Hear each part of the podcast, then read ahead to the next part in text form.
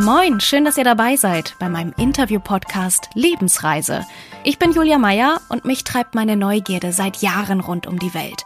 Dabei lerne ich immer wieder spannende Menschen kennen mit inspirierenden Lebensgeschichten. In diesem Podcast möchte ich euch mitnehmen auf meine Reisen, auf eure Lebensreisen. Ich spreche mit Menschen, die vor unterschiedlichsten Herausforderungen standen und gesagt haben, ich trete diese Reise an.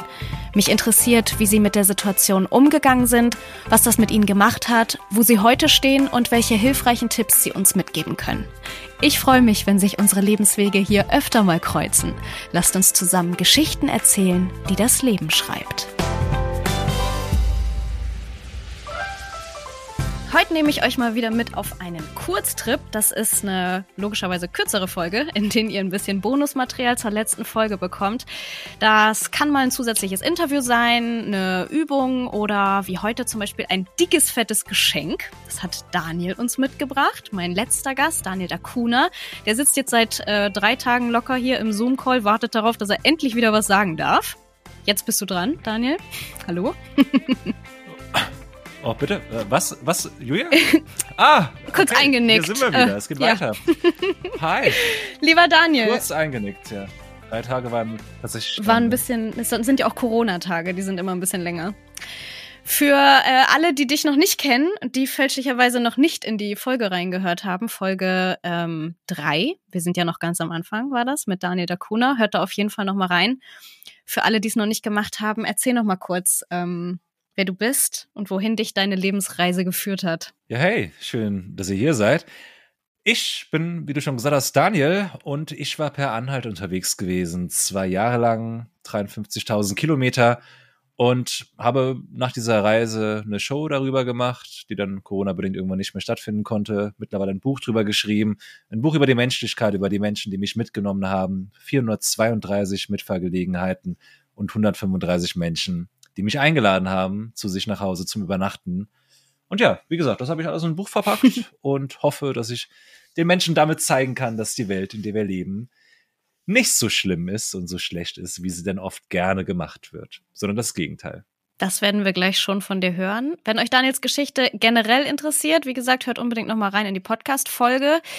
Ähm, lest unbedingt mal rein in sein Buch. Du hast es geschafft, darüber zu reden, ohne den Titel zu nennen. Ich mache es jetzt. Anekdoten eines Beifahrers heißt das Buch. Ja. Daniel hat auch schon seine Leselampe eingeschaltet. wie der Märchenonkel. Schiebt die Brille so auf die Nase und dann. wollen, wollen, wollen wir lesen? Soll ich starten, Julia? Du sollst bitte starten, ja. Ähm, ich habe eine kleine Stelle ausgesucht, die, die möglichst wenig spoilert von irgendwelchen Dingen, die geschehen. Wir ja, sprechen über eine Geschichte, die sich in Russland ereignet hat, und zwar im Altai-Gebirge. Und da bin ich kurz vor der Mongolei fürs erste nochmal umgekehrt und nochmal zurück Richtung Kasachstan getrennt. Und ich fange einfach mal an, damit vorzulesen. Es geht grundsätzlich um das Problem der Sprache, um die Sprachproblematik, mit der man beim Reisen ja doch öfter mal konfrontiert wird. Okay, ich beginne. Ich weiß nicht, warum ich die Möglichkeit, in die Mongolei zu fahren, nicht ergriffen hatte. Ich hätte mein Ziel erreichen und meine Reise kurze Zeit später beenden können. Lag vielleicht genau hierin das Problem? Womöglich gab es einen Teil in mir, der Angst vor dem Zurückkehren hatte, da eine Rückkehr nicht nur kräftige Umarmungen, sondern auch eine Rückkehr in die Realität darstellte. Es bedeutete, eine Entscheidung treffen zu müssen. Ich hätte entscheiden müssen, in welche Richtung ich mein Leben lenken würde. Als Beifahrer hatte ich jedoch Gefallen daran gefunden, andere für mich lenken zu lassen. Und wenn ich ganz ehrlich zu mir war, machte mir der Gedanke einer bevorstehenden Entscheidung Angst. Ich war noch nicht bereit, heimzukehren, noch nicht bereit dafür, eine Entscheidung zu treffen. Ich war noch nicht müde genug. Am nächsten Morgen wanderte ich zurück an die Straße und trennte in die Richtung, aus der ich gekommen war. Meine neuen Pläne sahen es vor, meinen Mongolei-Aufenthalt nach hinten zu verschieben und stattdessen Zentralasien zu erkunden. Als eine meiner letzten russischen Mitfahrgelegenheiten stieg ich zu Farid ins Auto. Der 50-jährige, kahlrasierte Mann stellte in Bezug auf die in Russland vorherrschende Sprachproblematik keine Ausnahme dar. Er versuchte, diesem Umstand durch ein Telefonat mit seinem Sohn abzuhelfen. Mein Vater will dich einladen, er hat ein Haus in der Nähe und will etwas mit dir unternehmen. Einer seiner Angestellten wird dich dann morgen wieder an die Straße fahren, erklärte Farids Sohn mir am Telefon. Obwohl ich seine Informationen als sehr vage bezeichnet hätte, nahm ich die Einladung an. Wie hätte ich bei meinen bisherigen Erfahrungen jemals eine Einladung ablehnen können? Gemeinsam mit einem von Farids Freunden fuhren wir zu einem abgelegenen Flussufer, zogen Gummistiefel an und versuchten, uns ein Abendessen zu fischen. Obwohl unsere Versuche kläglich scheiterten, konnten wir, dank Farids vorbildlicher Vorbereitung, im Sonnenuntergang an seinem Kofferraum gemeinsam zu Abend essen. Er hatte anscheinend wenig Vertrauen in unsere Angelkünste gehabt und vorsorglich Essen gekauft. Obwohl wir keine gemeinsame Sprache sprachen, hatten wir viel Spaß. Farids Freund kannte zwar ein paar deutsche Worte, um genau zu sein, kannte er nur ein paar, Polizei und Schwein, aber wir konnten nicht wirklich miteinander kommunizieren. Wie man es erwarten würde, konnte ich mittlerweile mit Händen und Füßen recht gut grundlegende Bedürfnisse ausdrücken. Die Spieleabende mit meinen Freunden, bei denen wir Charade spielten und dabei Wörter wie Sonnenblumen, Öl oder Intimpiercing mit Pantomime erklärten, hatten mich bestens vorbereitet. Ich konnte Hunger, Durst, Müdigkeit und Harndrang ausdrücken. Außerdem wusste ich, wie man sowohl Grenzen aufzeigt, als auch verdeutlicht, dass man zu ihnen trampen will. Aber es war anstrengend. Und leider hatten derartige Unterhaltungen nie die Tiefe eines normalen Gespräches. Und dieser Umstand frustrierte mich. Ich hätte zu gerne gewusst, warum ein LKW-Fahrer mich 2000 Kilometer neben sich sitzen ließ oder warum Farid mich zum Angeln eingeladen hatte. Ich hätte zu gerne mehr über das Leben dieser und vieler anderer Personen, die mir geholfen haben, erfahren. Aber ich konnte es nicht, und mir blieb nichts anderes übrig, als mich damit abzufinden.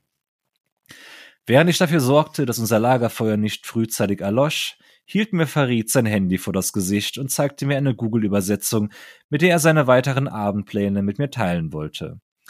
Ich bringe dich gleich zu einem Haus, in dem sich eine schöne Frau gut um dich kümmern wird. Morgen früh um neun komme ich dich wieder abholen. Ich versuchte erst gar nicht, den Inhalt dieser Nachricht mit weiteren Handyübersetzungen zu hinterfragen, sondern nickte zustimmend. Früher hätte an dieser Stelle wohl einer meiner Tagträume begonnen, der ein Freudenhaus mit nackten, rot beleuchteten Statuen, eine attraktive Frau und ein geheimes Kellersystem beinhaltet hätte. In diesem Keller hätten Menschen vermutlich ihre Organe geraubt bekommen und wiederum andere hätten diese an russische Gangster verkauft. Mittlerweile existierten diese Tagträume wesentlich seltener als zu Beginn meiner Reise. Ich hatte mich damit abgefunden, dass die Realität meinen Fantasieszenarien oft in nichts nachstand und sie somit überflüssig machten. Als wir vor dem Haus meiner arrangierten Übernachtungsmöglichkeit anhielten, verließ ich Farids Auto und schmunzelte beim Anblick des Gebäudes, während mir insgeheim das Herz in die Hose rutschte. Der Garten, der mich vom Eingang des Hauses trennte, war mit unzähligen pink leuchtenden Lichterketten geschmückt. Am Rande des mit Steinen gefüllten Eingangsweges standen mehrere nackte Statuen, die wiederum mit roten Lampen bestrahlt wurden. Hatte Farid mich tatsächlich zu einem Freudenhaus gebracht? Ich konnte ihn nicht fragen, verabschiedete mich stattdessen und betrat das Haus durch eine riesige Holztür. Tata! Jetzt möchte ich aber wissen, wie es weitergeht. Bist du gespannt, Julia? Platzt du vor Spannung? ich nicht, aber ich hoffe ja mal die Hörer, denn sie haben es ja noch nicht gelesen. Aber genau dieses Buch von Daniel Dacuna höchstpersönlich angefasst. Oh ja. Darf ich euch schenken? Und zwar auf meinem Instagram-Account Lebensreise-Podcast heißt der. Da findet ihr alle Infos. Schaut da unbedingt mal vorbei. Da steht dann, wie ihr mitmachen könnt. Und wer nicht so viel Glück hat beim Gewinnen, der kann das alternativ natürlich auch kaufen. Erzählst du uns noch, wo es das auch zu erwerben gibt? Ja, ihr könnt das lieben gerne über meinen eigenen Shop erwerben, dakuna-shop.de. Dort hättet ihr den Vorteil, dass ich das Buch tatsächlich selbst signiere, eine Signatur reingebe und auch gerne einen Widmungswunsch erfülle. Also, wie gesagt, wenn ihr da Bock drauf habt, schreibt mir gerne rein, in welche Richtung ich was schreiben soll und ich tue das gerne für euch. Verschickt das handbeschrieben mit Oldschool Briefmarken. Und ganz schön kleinen Geschenkchen dazu. Ich habe ja schon so ein, so ein Büchlein zu Hause. Da sind echt, das ist erstens ganz süß verpackt und zweitens sind da auch schöne Überraschungen mit drin. Das lohnt sich auf jeden Fall. Ja. Sehr, sehr schön. Also schnell ab zu diesem Instagram oder ins Internet. Dann hören wir uns in zwei Wochen wieder bei der nächsten Lebensreise. Da freue ich mich schon drauf. Daniel schaltet dann auch wieder ein. Falls ihr übrigens noch mehr lesen wollt, könnt ihr gerne auch eine etwas ausführlichere Leseprobe im Shop lesen. Ne? Vielleicht soll ich das noch anmerken. Julia, vielen lieben Dank zum zweiten Mal. Schön, dass ich nochmal für, für einen kleinen Quickie hier reinschauen durfte. Sehr, sehr gerne. Und danke dir. dir alles Gute. Immer gern willkommen für Quickies. Alles hier. Gute mit deinem Podcast und auf deiner Lebensreise. Dankeschön. Mensch, haben wir uns wieder gebauchpinselt hier.